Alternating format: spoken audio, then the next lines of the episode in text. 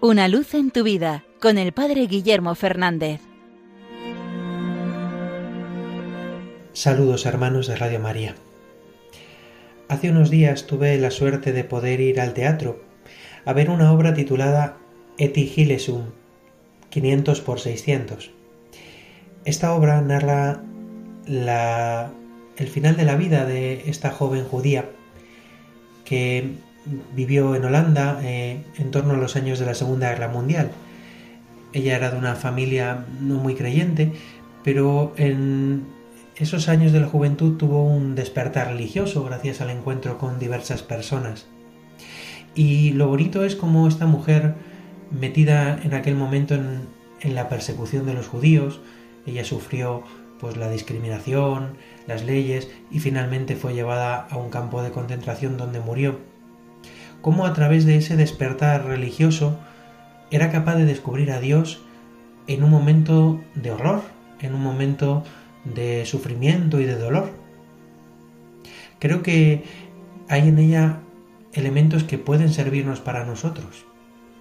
Hay un momento en el que ella tiene una oración preciosa, en la que se pregunta ¿dónde está Dios en estos malos tiempos? Y se da cuenta de que no es tanto dónde está Dios, sino cómo puedo poner a Dios yo en medio de esta oscuridad, de este sufrimiento, de este dolor. Leo un trocito de una oración en la que ella se plantea esto. Dice Eti Gilesum, Corren malos tiempos, Dios mío. Esta noche me ocurrió algo por primera vez. Estaba desvelada, con los ojos ardientes en la oscuridad y veía imágenes del sufrimiento humano Dios, te prometo una cosa. No haré que mis preocupaciones por el futuro pesen como un lastre en el día de hoy. Te ayudaré, Dios mío, para que no me abandones. Pero no puedo asegurarte nada por anticipado. Solo una cosa es para mí cada vez más evidente, que tú no puedes ayudarnos, que debemos ayudarte a ti, y así nos ayudaremos a nosotros mismos. Es lo único que tiene importancia en estos tiempos, Dios, salvar un fragmento de ti en nosotros. Tal vez así podamos hacer algo por resucitarte los corazones desolados de la gente. Sí, mi Señor, parece ser que tú tampoco puedes cambiar mucho las circunstancias. Al fin y al cabo pertenecen a esta vida. Y con cada latido del corazón tengo más claro que tú no nos puedes ayudar, sino que debemos ayudarte nosotras a ti y que tenemos que defender hasta el final el lugar que ocupas en nuestro interior.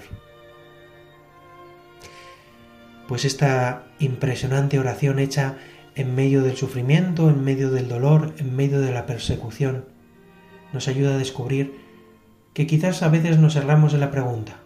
No es tanto cómo me tiene que ayudar Dios, sino cómo me pide Dios que le ayude a Él.